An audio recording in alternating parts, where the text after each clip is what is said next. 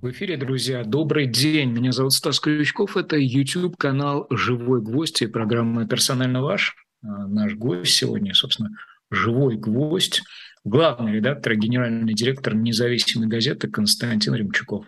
Константин Владимирович, здравствуйте. Добрый день.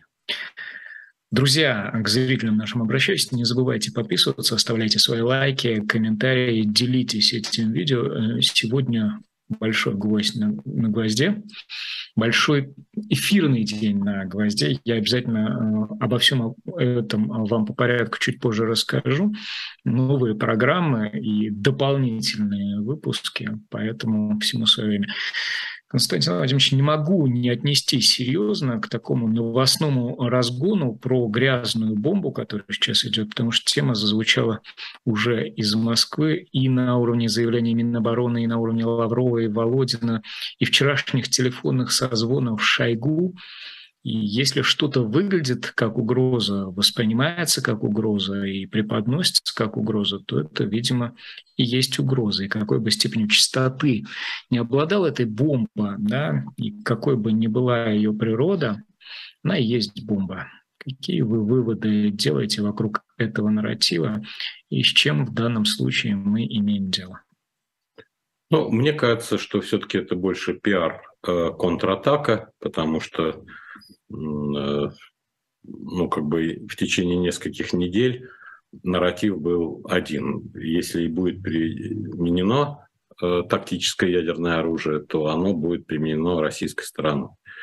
И вот здесь э, контратака пошла с звонками министра обороны своим коллегам в другие страны с предупреждением и озабоченностью, что, мол, Украина может Э, применить грязную бомбу. И тем самым, ну, когда придумают э, пиарщики политтехнологи, стратегии такие э, вещи, они борются за повестку информационную в том числе, о чем будут говорить люди э, в ближайшие часы. Вот э, они хотели навязать, есть ли у Украины э, такие интенции. Э, вот. Но достаточно быстро Э, мне кажется, вот э, три министра иностранных дел э, США, Франции и Британии сказали, что они не верят в такую возможность. Единственный из министров, с кем разговаривал Шойгу, это министр обороны Турции. Вот он никак не прокомментировал. Да, а эти сказали, нет, этого не может быть. И тем самым как бы для западного общества этот нарратив умер. Поэтому Э, вот такая пиар-контратака, с моей точки зрения, она была э, очень короткой по жизни. Короче, чем салатный лист. Ну вот смотрите, э, пиар-атака пиар-атакой, но чтобы слова о бомбе были вложены в уста Лаврова, собирающегося там на ООН поднять это, этот вопрос в уста Шойгу, должно быть какое-то политическое решение. И вот как-то не относись к пиар-разгону или как-то иначе, но вот в прошлом году все к статье Путина лет не отнеслись так. Ну да, написала единстве украинского и русского народа. Потом несерьезно относились к э, новостной повестке вокруг учений так называемых. А в итоге обернулась тем, чем обернулась. Э, последствия будут или тема сойдет? Или, собственно говоря, кто... Поскольку, еще раз говорю, когда происходит событие а я не понимаю их логику, то я беспомощен в своих, да, я тут сижу, умничаю что-нибудь, да, и пытаюсь найти какие-то логические выгоды. А когда получается так, что я логических выгод э, не вижу, а должен поверить в какие-то телеологические смыслы, которые от меня скрыты, и они не даются мне не вечно, я должен во что-то поверить, я должен поверить во что-то мифическое, э, и даже это мифическое, оно плохо артикулировано, оно не имеет доказательной базы, это э, один миф переходит в другой, тот в третий, потом мифология усиливается, и потом эту мифологию выдают за реальность и верит в нее. А, собственно, фактически утопическое сознание, оно близко и нашему народу, и социалистам, и тем левым, которые у власти сейчас, и военным. А утопическое сознание – это то, которое не укоренено в реальности. Это действительно пожелание ума. Но опасность в том, и я считаю, состоит, что если такие фантазии в головах влиятельных людей. Вот одно дело просто ты что-то думаешь и рассказываешь, да, тебя называют там городской сумасшедший. А если в твоих руках ресурсы и власть в прямом смысле этого слова, то это становится опасным. Значит, смотрите, какие риски э, есть. Э, допустим, что-то случится с Запорожской АЭС. А, предположим, какой-то снаряд э, попадет и будет какая-нибудь радиоактивная утечка. Из-за того, что там Э, все очень тяжело, и действительно стреляют, и действительно идут военные действия, и э, действительно что-то отключает, что-то обесточивает, но э, в условиях полета ракет всякое может быть. А тут уже готовится как бы, что это могли применить украинские войска, если они считают, что они безвозвратно теряют эту территорию, то они говорят, как бы, они доставайся ты никому. Это же нарратив, который очень легко прогнать через мозги э, тех, кто хочет это услышать, те, которые, которым не хватает новых аргументов э, злых намерениях э, противников. Вот, поэтому я, поскольку рациональных э, мотивов применения ядерного оружия ни с одной, ни с другой стороны не вижу, это выход за э, рамки э, конвенциональной войны, э, с применением обычного оружия, как она понимается в мире. И э, это такой сильный аргумент, э, за которым уже как бы других аргументов-то нет. Ну что, следующий уже пальнуть э, как бы по Вашингтону, Москве, Нью-Йорку, я не знаю, Лондону.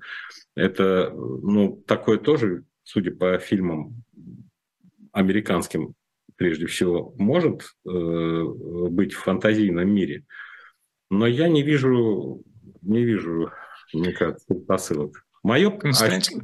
все готовятся еще три зимы воевать. Вот три зимы, эту зиму и прочее. И вот это вот отсюда и все решения, которые принимают, отсюда и такое отношение, давайте ройте окопы, давайте стройте линии Вагнера, могут нападать, могут Э, от, отходить, откатываться, мы можем уступить территорию, потом э, возьмем, у нас ресурсов больше, людей больше, э, давайте учиться на ошибках. Вот я понимаю, что сейчас, 8 месяцев спустя после начала конфликта, по, по крайней мере, как я понимаю, российское руководство, оно перешло к фазе того, что в японской системе менеджмента называлось on-job тренинг, то есть тренировка или повышение квалификации по месту работы.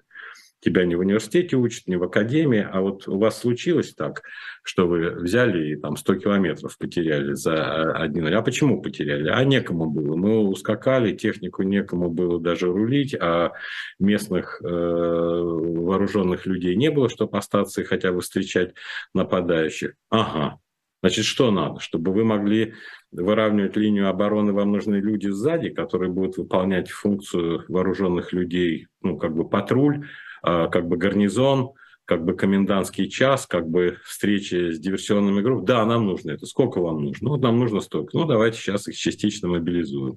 Еще будем дальше думать в этом направлении. Еще что вам нужно. Вот я, э, то, что я вижу с нашей стороны, с российской, это вот такой подход. А э, грязная ядерная бомба – это, я считаю, чисто пиар-нарратив, э, э, потому что сразу через запятую вводятся э, аналогии. Когда мы говорили о грязной атомной бомбе? Мы говорили тогда, когда говорили о террористах. Каких террористах? А вот Усама бен Ладен, а вот там э, ИГИЛ запрещенный в России. Вот о них мы говорили, оказывается, э, применительно к этому. А сейчас кому мы говорим? Киевскому режиму. Значит, что получается киевский режим у нас что? Террористический. Это вот им кажется, что это можно э, провести такое нарратив в западное сознание или какую-то международную повестку. Но я вижу, как дружно. Именно то, что три министра иностранных дел так Э, единым фронтом ответили после бесед с Шойгу, говорит о том, что те тоже раскусили этот трюк и очень быстро поставили точку, чтобы даже журналисты не звонили западных изданий им и не спрашивали, о чем вы говорили с Шойгу.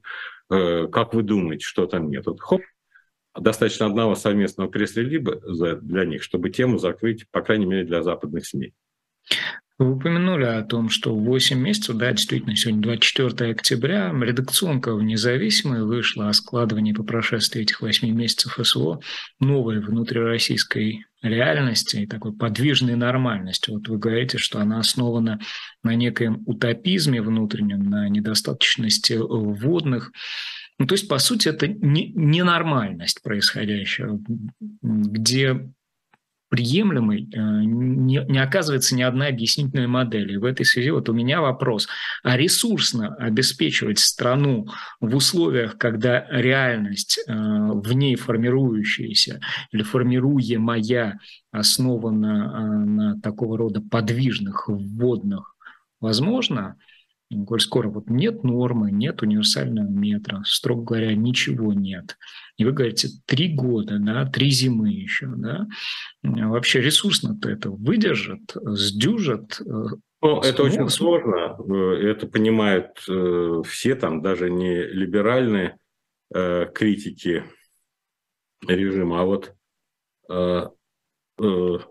совсем как бы системный. Сергей Миронов, вот перед нашим эфиром я получаю информацию его пресс-службы, которая критикует бюджет. И э, как он критикует?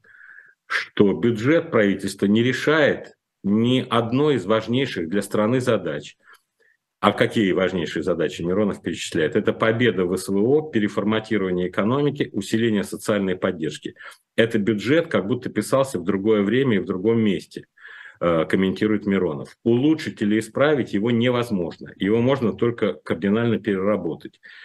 Э, и а он вносит предложение увеличить, э, э, создать бюджет мобилизационной экономики. В нашем бюджете мы по одному триллиону добавляем на национальную оборону и экономику, расходы на социальную политику увеличиваем на треть, и в целом расходы нашего бюджета выше почти на 7 триллионов, и доходы то есть даже вот эти люди, когда посмотрели расходы, потому что бюджет достаточно, ну, я так понимаю, Эм, э, Силуанов делает, э, ну, предложил, по крайней мере, достаточно реалистичный, очень жесткий такой, а все хотят, чтобы жизнь продолжалась чтобы э, социальные расходы были, чтобы не ухудшались, по крайней мере, номинальные денежные показатели, чтобы все росло. Поэтому э, это популизм в условиях э, такого мобилизационного э, Э, публичного настроя э, политиков – это сильнейшее давление на э, правительство. Правительство должно проявить неразумность, если поддастся на эти требования. Как только оно проявит неразумность и утвердит, утвердит повышенные социальные расходы без необходимых доходов, значит, начнет рубль превращаться в деревянный, но мы уже знаем, как только в деревянной мы говорили неоднократно и в Первую мировую войну, и 91 год, в значительной степени случались, когда рубль переставал быть ценностью, люди перестают уважать власть. Путин пока держится за Эльвиру Набиулину с ее жестким э, подходом э, к курсу э, финансовой политики. Поэтому, э, но популисты это сильная, э, сильная вещь. Они горластые, у них очень много доступа, они требуют сейчас, понимая, что сейчас можно многое изменить в свою пользу, э, будут давить. Поэтому говорить о ресурсах, но я не могу быть оптимистичным, потому что я считаю, что ресурсы, они же не с неба падают, да, они же как результат производственной деятельности. Более того, они как результат высокопроизводительной э, производственной деятельности. И в-третьих, это результат успешного экспорта, как это было многие годы. С экспортом у нас, очевидно, будут проблемы в 2023 и в 2024 годах, совершенно очевидно. Э, значит, будет пользоваться средства наших резервов более интенсивно, и потом, когда средства эти исчезнут, начнутся заимствования, которые будут носить ну, преимущественно инфляционный характер. Э, дальше э, мобилизационный характер экономики будет предполагать целенаправленное распределение средств в оборонные отрасли или отрасли, поддерживающие оборону. Собственно, для этого и создан был координационный совет во главе с Мишустиным, потому что рыночные методы не в состоянии воспроизводить необходимые для вооруженных сил ресурсы. Но вот уже элементы мобилизационной экономики. Премьер-министр координирует с достаточно жесткими полномочиями в отношении компаний частного бизнеса удовлетворение нужд фронта. И при этом как-то должен обеспечивать социальную сферу. Да, социальная сфера это э, за этим Путин стоит, он очень любит это, потому что ему кажется, ну, по крайней мере, так было всегда. Все сложности экономические там, и политические в его биографии он переживал, и потом оставался наверху. Вот первый раз было заметно, когда он был премьер-министром в 2008-2011 годах, и случился кризис 2008 года.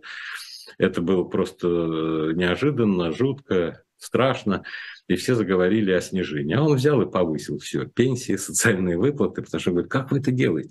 А он говорит, а на Западе очень многие правительства поменялись, потому что они не могли позволить себе. Он говорит, как, давайте выдержим там 2-3 года, потом все отпрыгнет назад, а мы у власти.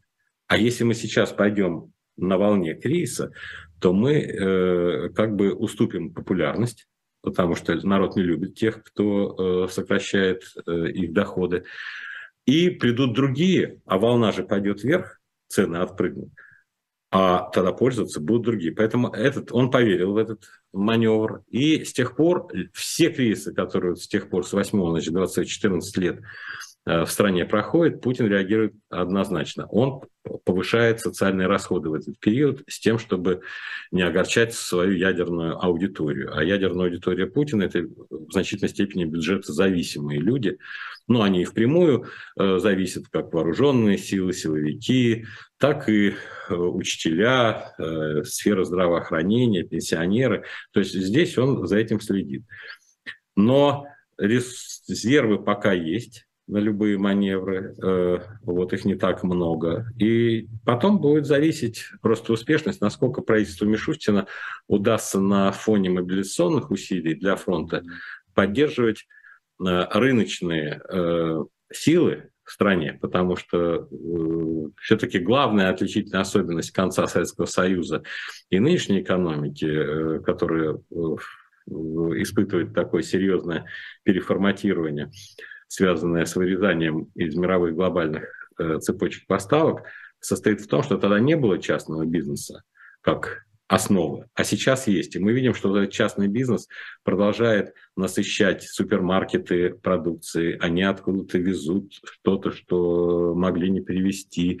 У них есть и то, и это. Они изворачиваются, они где-то, скорее всего, обманывают, они где-то э, проводят в рамках параллельного импорта контрабанду какую-то завозят. Но я вот э, слежу за этим. Причем это разные. Там захотелось посмотреть Манчестер Сити-Ливерпуль, поскольку у нас отключил э, премьер-лигу э, контракт ОККО, да, я в Ютьюбе набиваю, где посмотреть. Мне говорят, вот смотрите сюда. Перехожу на эту платформу. Великолепная картинка, как обычно, вывожу ее на большой экран телевизора. Внизу такой дисклеймер. А, э, автор э, платформы не несет э, ответственности за рекламу, там, за контакт, поскольку проект реализован в рамках постановления правительства такого-то, такого-то о параллельном импорте. Вот такой дисклеймер. То есть я за авторские права, ребята, э, не отвечаю. За рекламу там и выкрики я не отвечаю. Но делает, и я понимаю. Заходишь в магазин, спрашиваешь, откуда вот это у вас э, немецкие э, отвертки, условно говоря, молотки и сверла. Они говорят, у вас же не было, я говорю, несколько месяцев. А вот э, мы там договорились с кем-то. А вот у вас э, магазин вот этот закрыт с этим наименованием, а у вас в магазине есть прям целый отдел с этим наименованием. Они говорят, да, фирменный магазин нет, а у нас другой владелец, и он договорился, там через Турцию все это поставляется. Вот это частный бизнес. Правительственные, государственные люди к этому вообще не способны. Поэтому если сейчас а, Мишустин сохранит доверие к частному бизнесу, давая им возможность, то это будет уравновешивать то ухудшение, которое будет естественным образом а, происходить из-за э, малорациональных, слабых, а подчас и ошибочных решений, которые принимают государственные чиновники. которые хотят только рапортовать, что мы что-то сделали. За результат они отвечают, как всегда, с оговорками. Ну, если сложности с Манчестером возникнут, Чернышенко пообещал включить в РФС а, клубы футбольные снова приобретенных территорий. Донецкий шахтер станет. Ну, когда мы окончательно выйдем и поймем, что мы не можем там в УЕФА быть там или в ФИФА выйдем, то, конечно, можно все что угодно делать. Константин Владимирович, можно к предыдущему? Вот вы говорите о том, что ресурсов достаточно, упоминали о том, что рано или поздно придется э, выйти на рынок заимствований. А рынок заимствований для российских финансовых институтов остается или мы здесь тоже обложены? Нет, я сказал, скорее всего, э, рынок заимствования такой инфляционный. То есть начнут наши выпускать на рынке э, всевозможные облигации – чтобы на спекулятивной основе привлекать деньги с рынка наши. У нас же много денег, в принципе, да, но вот при такой инфляции, допустим, э, предлагается бумага в 20% годовых. Огромное количество ресурсов будет отвлечено на то, чтобы э, купить эту бумагу и получать там э, свой купонный доход и 20% э, годовых. Это одновременно будет означать, почему это приведет к ухудшению ситуации, да, что такое количество ликвидности, которые там в банках, допустим, были, да, и которые могли быть в качестве кредитных денег направлены в то, что называется реальный сектор экономики, им просто неинтересно, потому что реальный сектор экономики много проблем. Во-первых, там такой доходности нет. Во-вторых, мы не знаем, э, э, как будет со сбытом э, той продукции, которую предприятие будет кредитовать. И банк рассматривает все риски данного кредита и понимает, что, елки-палки, мы даем им деньги, а они потом нам расскажут о том, что у них тут рынок, это, тут у них рабочих нет, они частично мобилизованы, тут у них с рынком сбыта проблемы, тут у них э, что-то... И фактически мы начнем потом реструктуризировать их долг. А здесь конкретно правительство приходит и говорит, слушай, не парься, у тебя вообще нет ни одной головной боли. Покупай нашу бумагу, все, вот эти деньги выходят из экономики, они недоступны больше для тех, кто развивается, и они финансируют вот те социальные проблемы, которые есть у правительства. Э, такой этап возможен. Э, и я допускаю, что через год именно так, так и будет уже. А вот что касается рынка сбыта, иранские беспилотники, да, казалось бы, та самая Эльвира Набиулина, за которую держится Путин, как вы говорите, она обещала в апреле, по-моему, да, ввела такое понятие технологический суверенитет. А эти иранские беспилотники становятся у нас элементом новой нормальности. Вопросы повисают об импортозамещении, те самые немецкие отвертки, а где наши прекрасные отвертки? Что происходит? Не, Слушайте, не выстраивается. Это очень сложная вещь. Э, я лично большой скептик относительно того, что можно в таких экстренных условиях э, заняться э, созданием своей суверенной технологии, как они называют, им всем почему-то идеологически не понравилось слово импортзамещение.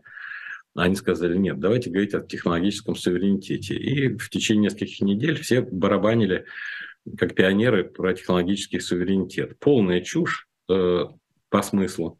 Возьмите любую технологию, любую технологию, которая маломальски известна, там нет никакого суверенитета, там есть звенья, и есть звенья ключевые, те, которые связаны с наибольшим интеллектуальным вкладом, это проектировка, это дизайн продукции, и есть масса звеньев, до изготовления где-нибудь во Вьетнаме и э, транспортировки там из Китая или из Малайзии, которые копейки стоят. Я еще раз повторяю, потому что мне кажется, это очень важно э, слышать, когда проходит исследование э, структуры добавленной стоимости в том или ином изделии, то всегда очень важно э, понимать, откуда же идет э, вклад. Так вот,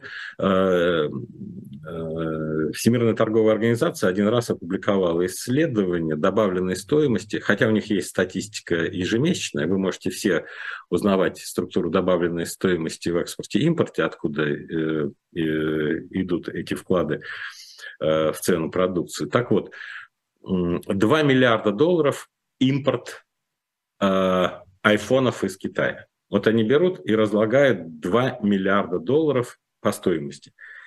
И у них, получается, на Китай приходится 77 миллионов долларов из 2 миллиардов импорта. Это очень важно было, чтобы не облагать э, эту продукцию высокими пошлинами. Потому что если вдруг поверить, что это сделал Китай, а мы боремся с Китаем, давайте скажем, ну пусть Китай платит нам. И мы говорим, 10% э, импортная пошлина. Вот недифференцированный мозг так и хочет. Откуда идет этот импорт? Из Китая. А Китай наш стратегический противник. Давайте навредим ему.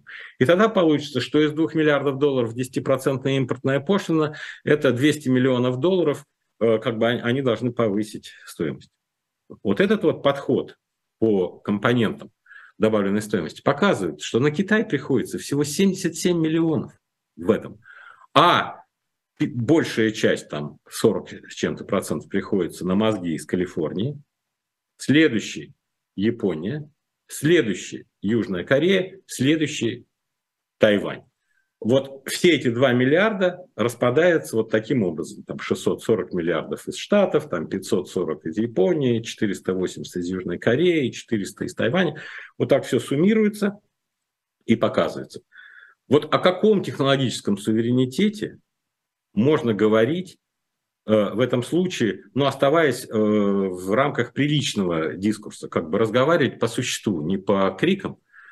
Американцы полагаются на Тайвань и на Южную Корею, и на японцев, и на э, китайцев. Кстати, они стали писать, э, ну, уже несколько лет, да, что assembled in China на коробочках на всех. Да? Раньше это было Made in China, ну, на первых партиях, которые я помню, я хранил просто на даче коробочки от первых там айподов, и там было Made. А сейчас Assembled. Assembled. Да, собрано, там, пожалуйста. Но такая ничтожная добавленная стоимость в двух миллиардах поставки из Китая в Америку все 77 миллионов. Но тоже хорошо, китайцы считают важным быть там.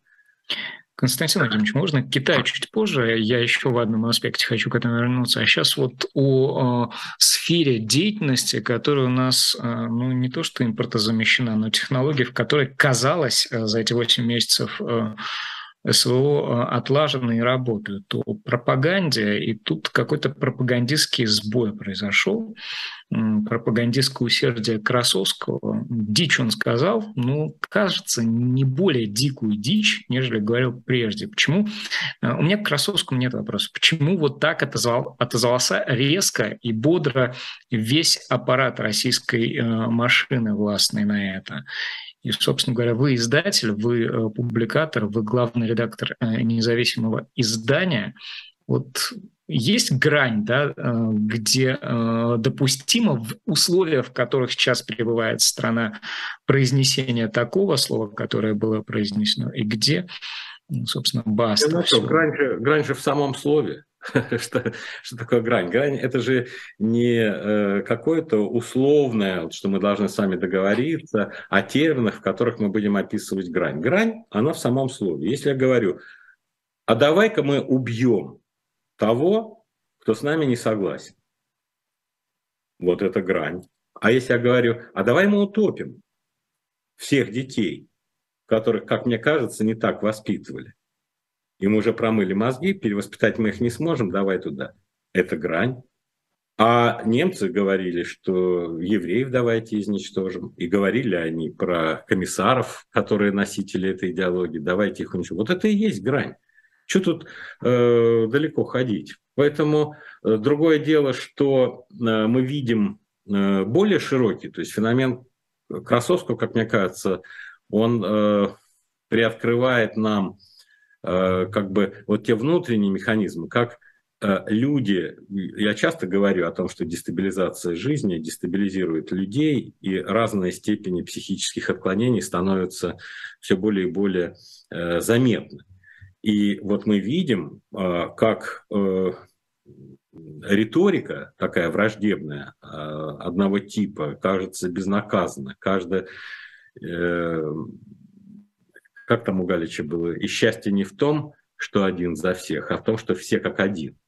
Вот все как один, а, а ту его, давай, эм, давай изыскивать все эти погромные э, слова с тем, чтобы полностью дезавуировать. Поэтому я не вижу ничего, но это неприемлемо. Э, но э, как бы там ни было, э, э, все-таки люди же тоже все эти 8 месяцев находились в разных фазах. Я же помню, как эти люди э, говорили, пропагандисты, о том, что за 2-3 дня не Киев, а, мы можем повторить, потом не получается, потом начинает шуметь и говорить, слушайте, нам правду не говорят. А до этого поддерживают закон о фейках. А что такое закон о фейках? Использование информации альтернативно официальной о специальной военной операции. Ну, прежде всего, э, Минобороны Коношенко.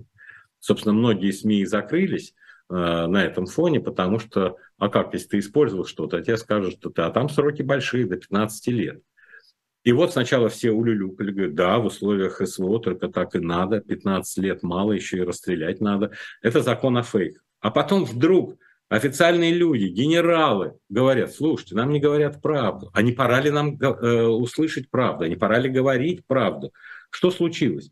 Вы создали коридор правды в лице информации Коношенко, а потом вы фактически дезавуируете его и говорите, что правда какая-то другая, и вы требуете этой правды. И вот эти мы видим. Но за каждой вот этой волной были определенные люди, э, которые с равным рвением доказывали одно и другое. И то, что нужно сажать за фейки, а фейком называется, еще раз говорю, не то, что сообщили официальные органы в этих условиях, и э, также с энтузиазмом требовали правды. Потом появилось лицо Суровикина, который сказал, что правда, надо готовиться к непопулярным решениям. Все опять возликовали, вот это да, вот это он сказал, вот это, вот это мысль, готовиться к непопулярным решениям, и, э, и пошли сообщения об эвакуации людей э, из Херсона. Вот. И опять тут какая-то растерянность, а поскольку люди проходят эти флуктуации, то, наверное, все-таки они занимаются какой-то рефлексией и говорят, слушай, наверное, так не надо, это нам неосторожно. Это, Слушайте, наверное... ну не результат же рефлексии, когда так согласованно, так по всем э, статьям бодро отзывается и э, шеф этого человека, упомянутого нами, и э, депутатов и так дальше, и так дальше, и так дальше. Прежде зеркалили, прежде эта нормальность э, каким-то образом э, была сочтена допустимой, а тут хоп, и все. Извини. Я верю, ну, я понимаю ваш мотив, что там очень много есменов, так называемых, mm-hmm. да, которые делают то, что им сказали. Сегодня так, другой так. Но э, чем больше люди становятся отличающимися от других, а в ходе этого восьми месяцев выяснилось, что не все пропагандисты равны себе. Вот эти люди, которые начинают думать о себе, что они нечто особенное, вот. Я не могу отказывать им э, в чувстве рефлексии и в праве на рефлексию. Ну, просто рефлексия присуща большинству людей. Другое дело, что э, проявляется она тогда, когда становится совершенно невыносимо репутационно выдержать это. Потому что ты не можешь это уже объяснить э, ни бендеровцами, ни фашистами, ни...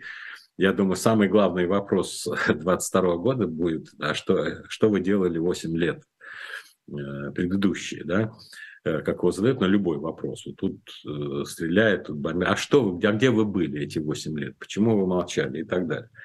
Вот. Но, э, наверное, это хорошо, то, что э, Красовского одернули, так и показали другим, что нельзя переходить э, в импровизации те линии, которые начертаны в других кабинетах. Согласованности. Я вернусь к вашей статье, она согласованная, называется «Ничего с Путиным не сделаете», и не могу не согласиться с одним важным выводом, который там в итоге звучит.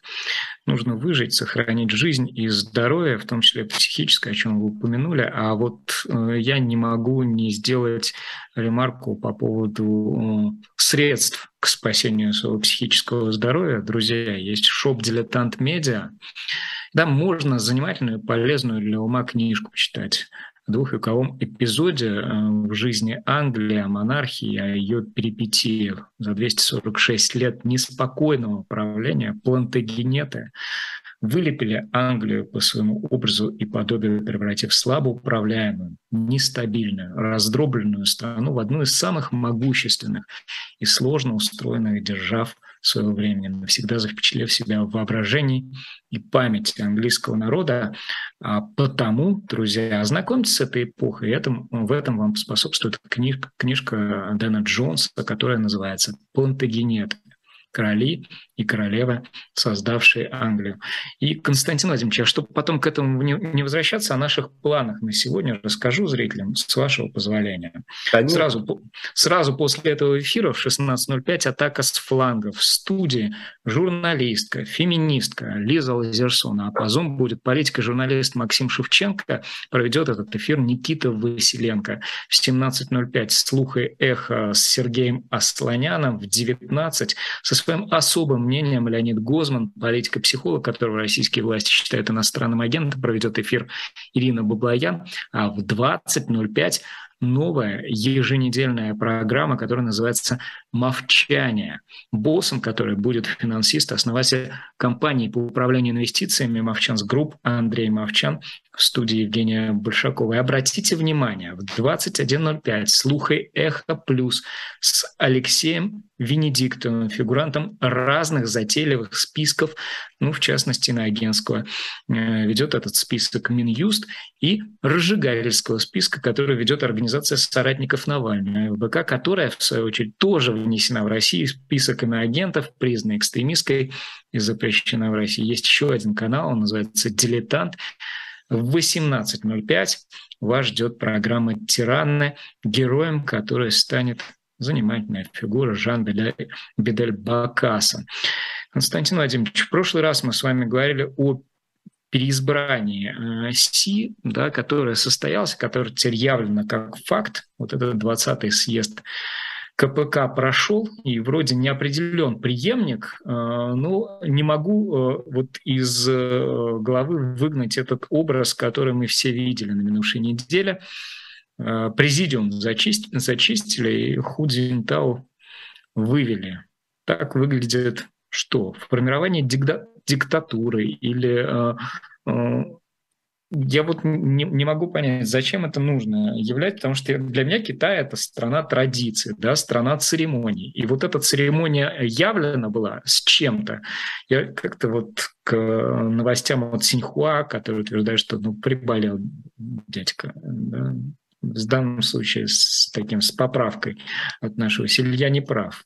Просто я знаю, что вы следите мощно за, за Китаем. Что там произошло? Да, вы знаете, я ну, я тоже, естественно, как и все, вы смотрели, следили, читали, но э, для меня то, как он реагировал, мне показалось, что это реакция очень старого человека, вполне себе больного. И я сразу подумал о том, что э, его э, вывели по медицинским соображениям, а он даже не соображает, что вот он сейчас выходит и так далее. То есть у меня сразу так было. И потом никакой нужды пригласить в президиум и предыдущего президента так э, выводить, чтобы он что-то говорил, э, совершенно плохо ориентирующийся человек нет. Поэтому я думаю, что потом мы узнаем точно, э, но моя гипотеза состоит в том, что он просто себя плохо чувствовал, он не мог выдержать такое заседание, сам попросил помощи, а потом вот так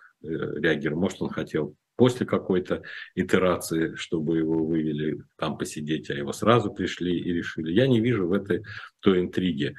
Эм, э, тем более, что все решения э, были заранее приняты, там нельзя было находиться с каждым из членов ЦК, сообщают иностранные эксперты, Си Цзиньпинь работал лично, отдельно, он всех туда вел. Э, замена членов постоянных политбюро на своих э, преданных людей. Э, тоже характерно, он выдвинул всех людей, там руководитель шанхайской агломерации, которые проявили твердость вот, во время ковида. И когда он на два месяца закрыл Шайхай в этом году на ковид, это привело к падению многих показателей, то э, многие начали критиковать, э, ну, по крайней мере, высказывать другие точки зрения.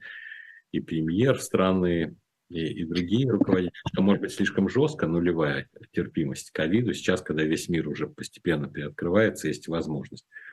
А Си Цзиньпин сказал, нет, нулевая терпимость, это будет так. И вот этот шанхайский человек который будет следующим премьер-министром, 63-летний, он ну, проявил себя вот непопулярное решение, а ты занимаешь твердую позицию, не колеблясь никаких у тебя с одной стороны, с другой стороны нет.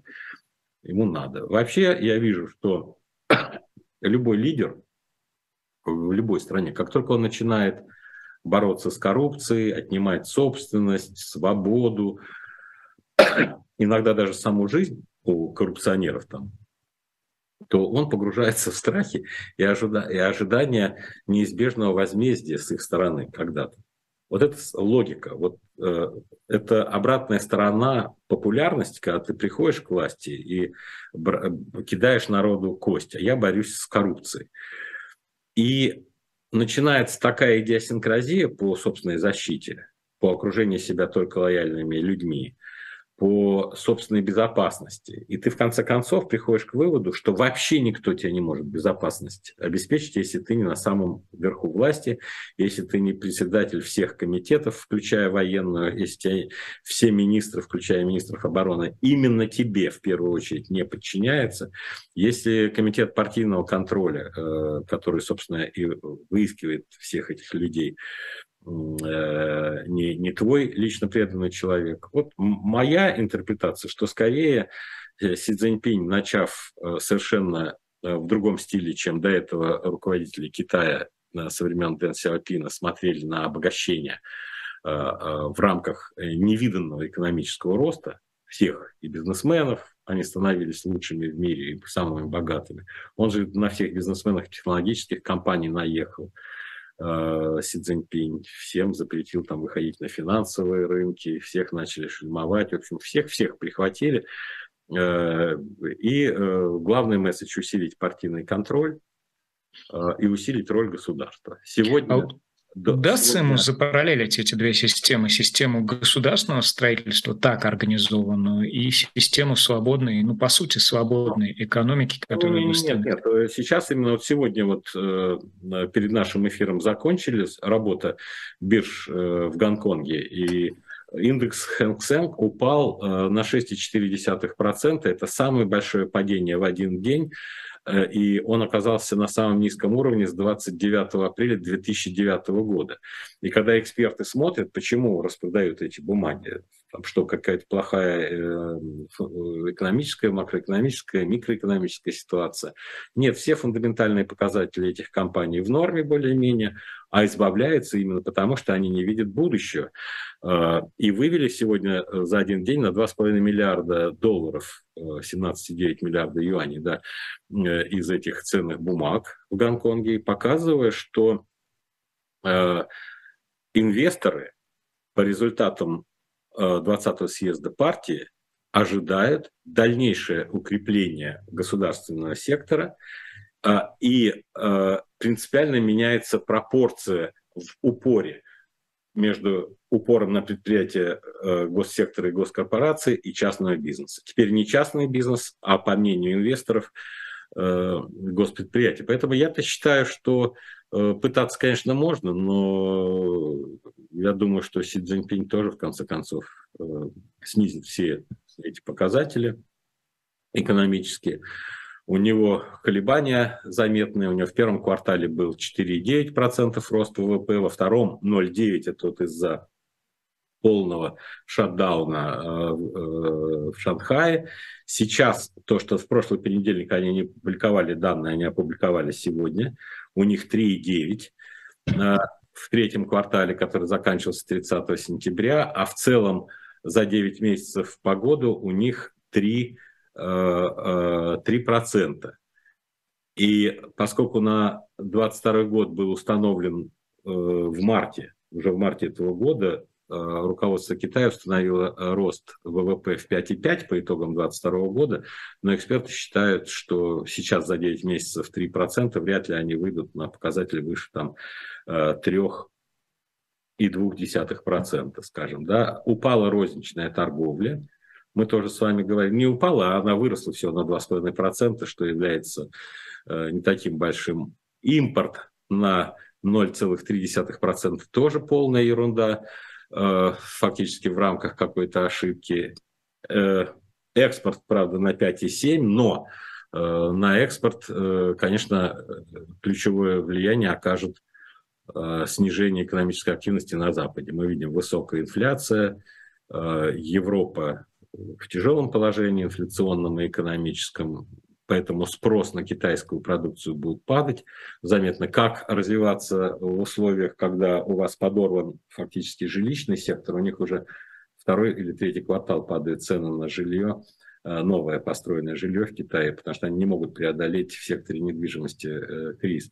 Поэтому какая модель? Если розничная торговля, значит потребление собственное падает. Если будет сокращаться экспорт, значит экспортная э, модель как источник роста тоже будет ослабевать. Какую новую модель? Опора на государственный сектор, накачивать государственные компании государственными гарантиями инвестиций. Это возможно на какое-то время.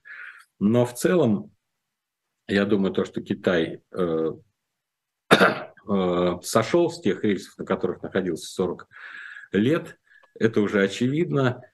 И э, вот эта риторика, что главное обеспечить технологическую независимость в наукоемких секторах и обеспечить более, большее равенство. То есть такие эгалитарные э, цели, э, чисто социалистические. Вот Си на этом будет настаивать, э, но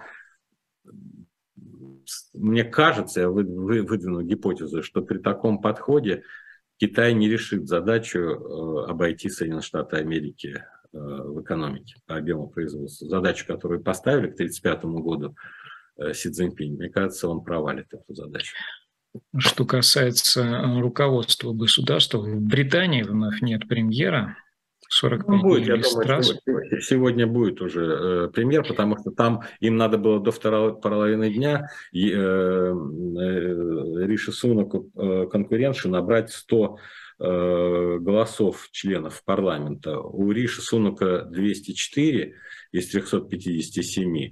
К нему перешли голоса Бориса Джонсона, э, это. Поэтому я думаю, что сегодня к вечеру мы узнаем, что... Ну, я даже не столько по процедурным по этим вопросам, сколько по э, перспективе э, вот какого-то формирования глобального, вот, глобальной конфигурации, потому что, хорошо, будет Риши Сунак в Британии, в Штатах скоро выборы в Конгресс. Это каким-то образом оказывает давление на конфигурацию взаимодействие между Россией, Западом, Россией и вот ну, этим. В какой-то степени, как все от всего зависит. Э, видим, да, вот у убитого был хорошая повесть, «Лес» называлась, которая э, выдвинул гипотезу, что в человеческом обществе, как в лесу, в лесу все корневые системы всех деревьев все переплетены. И если вы бьете по какому-то корню дерева на краю леса, вам кажется, что только это дерево повредили, да? А на самом деле сигнал передается всей системе, так и в человеческом обществе. Поэтому, конечно, в какой-то степени, но мы видим, что все проблемы Британии связаны с тем, что они совершили Брексит. И традиционная модель стабильности, консерватизма и все перестала вдруг работать.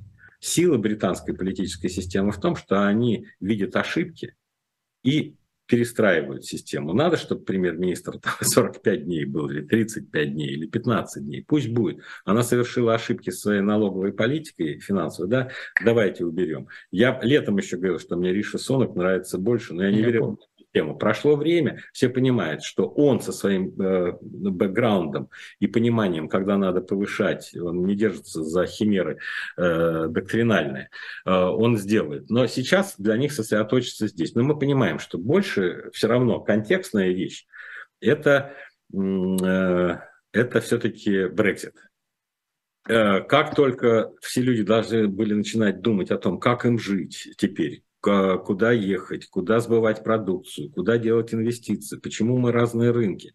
Все, выяснилось, что эта дестабилизация начала действовать на всех уровнях. И как раз урок Британии в том, что у нас дестабилизация из-за э, э, шоковой э, хирургии в экономике, она будет носить долгосрочный характер, потому что она все вырубает, а способность Э, политической системы осознать ошибку и покаяться, это глубоко христианская вещь, да, ты совершил ошибку. Ну, все совершают ошибки.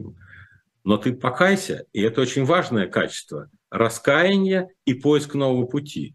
А я вижу, что у нас вот это раскаяние, оно отсутствует. У нас никто не фиксирует ошибки. Даже если понимает ошибки, все равно упорствует в ереси, не отступает и лишь усугубляет эти ошибки. И поэтому общество совершенно другое. Можно, конечно, смеяться над британской политической системой, но мы видим, что методом э, даже частых ошибок они все равно сохраняют э, во-первых, веру в институты, которые в состоянии эти ошибки выявлять, и в институты, которые в состоянии осуществлять постоянный поиск людей, которые могут в интересах общества предложить что-то лучшее.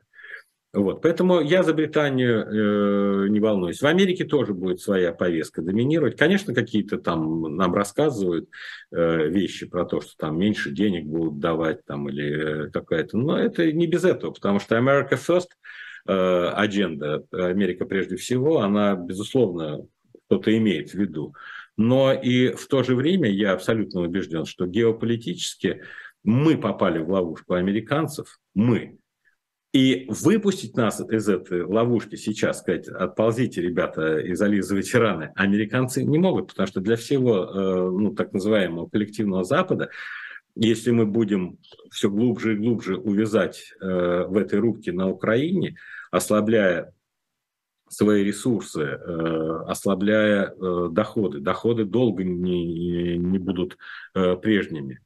Ну, то есть это именно ловушка, это не, не мы забрели в болото. Слушайте, ну это можно по-разному. Мы, попали... забрели там. Это, я не хочу даже на это давать. Вот okay. предположим, ловушка, ловушка я называю то, что какой желаемый сценарий, когда у тебя есть геополитический противник. А, как его ослабить, если кто-то считает, что он представляет экзистенциальную угрозу? Предположим, что у НАТО, а поскольку в последние годы во всех докладах постепенно подтягивалась Россия к Китаю. Сначала был Китай, потом Россия все больше и больше. Противоречия, по крайней мере, э, если опираться только на выступление Владимира Путина, он довел противоречие России с Западом до предела. Он э, отказывает им в моральном начале, что это лжецы, подлецы, лицемеры, негодяи, Э, вот все, что если вы посмотрите его выступление, он дает прямо самые нелестные моральные характеристики у Запада. Да? И э, если послушать все, что говорят он и его люди, цель Запада уничтожить Россию. Причем эта цель как сейчас говорят, она была до того, как началась 8 месяцев назад специальная военная операция. Вот скажите, пожалуйста, можно ли это считать ловушкой, если та страна, которая начала специальную военную операцию, поверила в то, что целью Запада является уничтожение. Но им казалось, что уничтожение будет война НАТО там, с Китаем, война НАТО с Россией. Нет, выяснилось, что это э, специальная военная операция проводится Россией на территории Украины, которую поддерживает НАТО. С этой точки зрения НАТО своих солдат не теряет, они бустируют свою э, оборонную промышленность, э, получают мощные заказы, они совершенствуют свое оружие, они проверяют свое оружие на поле боя. Тоже хороший полигон. В современной войне не в пустыне где-нибудь в Сирии или в Ираке, да, или в Афганистане обстреливать э, горы, э, пещеры, да, а вот тебе, пожалуйста, э, вполне себе европейский театр э, военных действий.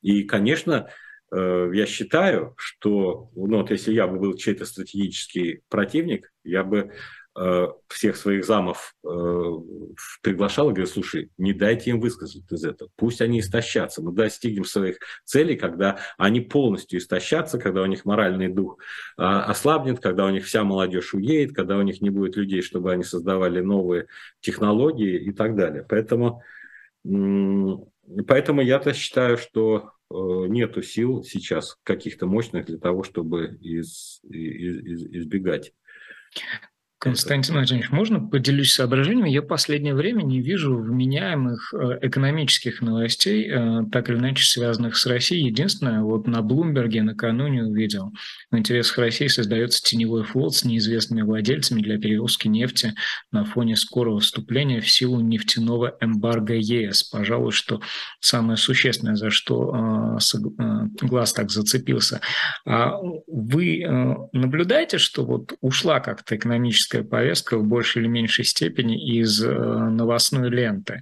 Не о чем сказать или э, пытаются эту тему как-то вот задвинуть на второй план?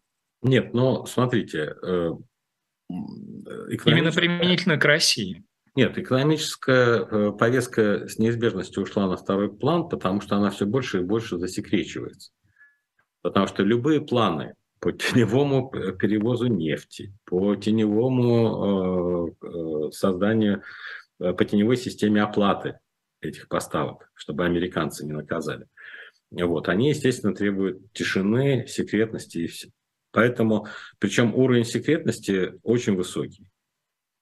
И поэтому очень мало информации уходит. Все понимают, что это надо делать, э, запоздались с созданием, думали, что легко будет Китай, Индия, Турция э, и Арабские Эмираты э, предоставлять альтернативные услуги финансового, страхового и фрахтового сектора, а выяснилось, что нет. Американцы продолжают ездить по всем странам, все их представители Госдеп приезжают, беседуют, предупреждают, угрожают, намекают. И э, каких-то сильных выгод многие страны, а, которые бы перевешивали, им неприятно слушать угрозы и шантаж, безусловно. Но вот я в своей редакционной пишу, да, но вот если сейчас Аргентина ведет переговоры о 40 миллиардах долларов от МВФ э, обслуживать долг, а им надо 52 миллиарда, даже 53 миллиарда, а они только 40 могут дать. Это гигантская сумма от МВФ. Но вот скажите, пожалуйста, вот как в этих условиях сказать, слушайте, а давайте пошлем нафиг американцев, МВФ и чего-то там с Россией. А что с Россией? Ну, нам же говорят, что в Латинской Америке нас еще любят, у нас будут хорошие рынки. Чего мы туда э, повезем? Чего они к нам поведут? Как решить конкретную проблему? Если не будет этих 40 миллиардов, у них опять будет финансовый кризис, к черту полетит правительство, может, военная хунта придет к власти. Индия, которая, ну, мы видим, тоже очень большую роль э, играла в наших планах по э, переходу на восток, да, но читаешь Wall Street Journal утром, да, сегодня премьер-министр Индии присутствовал на открытии самого современного завода, совместного предприятия по созданию микрочипов между Соединенными Штатами Америки, такой-то компанией, и Индии. И Индии. В Индии головастики математики, хорошие программные продукты, технологии. Это будут невиданные микрочипы с колоссальными многомиллиардно-долларовыми инвестициями, когда они видят, что запрос на микрочипы микрочипы новейшего поколения просто даже Китай не может удовлетворить. У Китая много создал микрочипов э, в последние 10 лет, но самые хай-эндовские сегменты у Китая нет.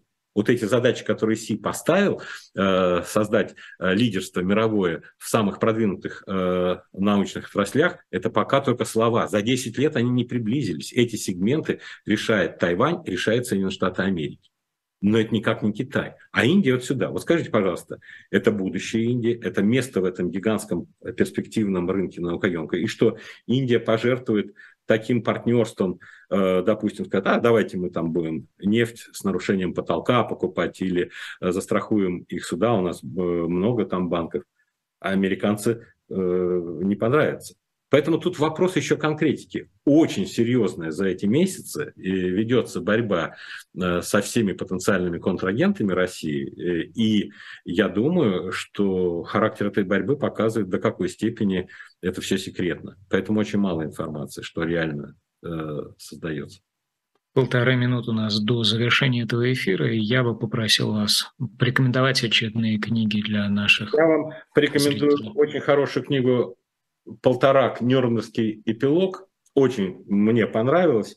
Я когда-то читал, меня родители заставляли читать. И э, сейчас э, Полторак был руководителем секретариата советской делегации на Нюрнберге. Поэтому помимо документов еще огромное количество э, рассказов, описаний из показаний э, тех людей, которые как бы э, не имеют прямого отношения к процессу, но все равно они интересны. Например, после 20 апреля 1945 года посетили день рождения Гитлера, все вернулись, э, э, Геринг э, уехал к себе в поместье, сидит и вспоминает о том, что был принят закон 29 июня 1941 года, официальный закон о преемнике, Геринг преемник. Он говорит, вот бы сейчас этот закон ввели, и я бы договорился с Эйзенхауэром. Приезжает генерал Коллер из Ставки, говорит, Гитлер полная тряпка, сидит, руки обвисли, слюна изо рта течет, он никакой. Геринг воодушевился, пишет телеграмму. Фюрер, я считаю необходимым э, сейчас ввести в действие закон от 29 июня 1941 года и меня назначить преемником. Приготовьте мне самолет, я поеду договариваться с американцами. В эту ночь его арестовали, Геринга. Он пишет, что они боролись, и Гитлер, и Геринг за власть, которой не было уже ни того, ни другого. Вот. И тут э, какие материалы, что инкриминируется полевым генералом и фельдмаршалом, знали вы или не знали. Очень рекомендую, очень интересно и познавательно. А вторая книга я купил, Александр Солженицын, это набор его статей, высказываний и выступлений, который называется «С Украиной будет чрезвычайно больно». Это все его творчество, начиная от архипелага ГУЛАГ, а, а пестрит его болью со времен лагеря о том, что такое Украина, что такое люди, которые считают, что русские хуже, чем коммунисты, и их надо, э, надо э, вот как раз изводить, и он никак не может понять, как же можно говорить с этими людьми. Но э, я считаю, что если прочитать то, что уже было 40 лет назад об Украине. С Украиной будет чрезвычайно больно из архипелага ГУЛАГ. Украинский вопрос из опаснейших вопросов нашего будущего из книги угодило зернышко промеж двух жерновов. И кому и когда достанется этот жар разгребать? Э, Солженицын, кстати, он там пишет, что если вдруг придется начать войну, вот, а он к этому подводит, да, то я никогда ни сам не буду, ни детей своих не пошлю на эту войну. Обращение к конференции по русско-украинским отношениям. Мне кажется, очень интересно, тревожно-тревожно читать его, да, он показывает как бы полное отсутствие понимания и возможности примирения в этом вопросе. А с таким заголовком в этом году книжка вышла или это издание нет, предыдущего? Нет, нет, нет. Это от 2022 год. Это новую книгу я купил, прям буквально. Если полтора э, ставить, то это вот прямо сейчас. С Украиной будет чрезвычайно больно.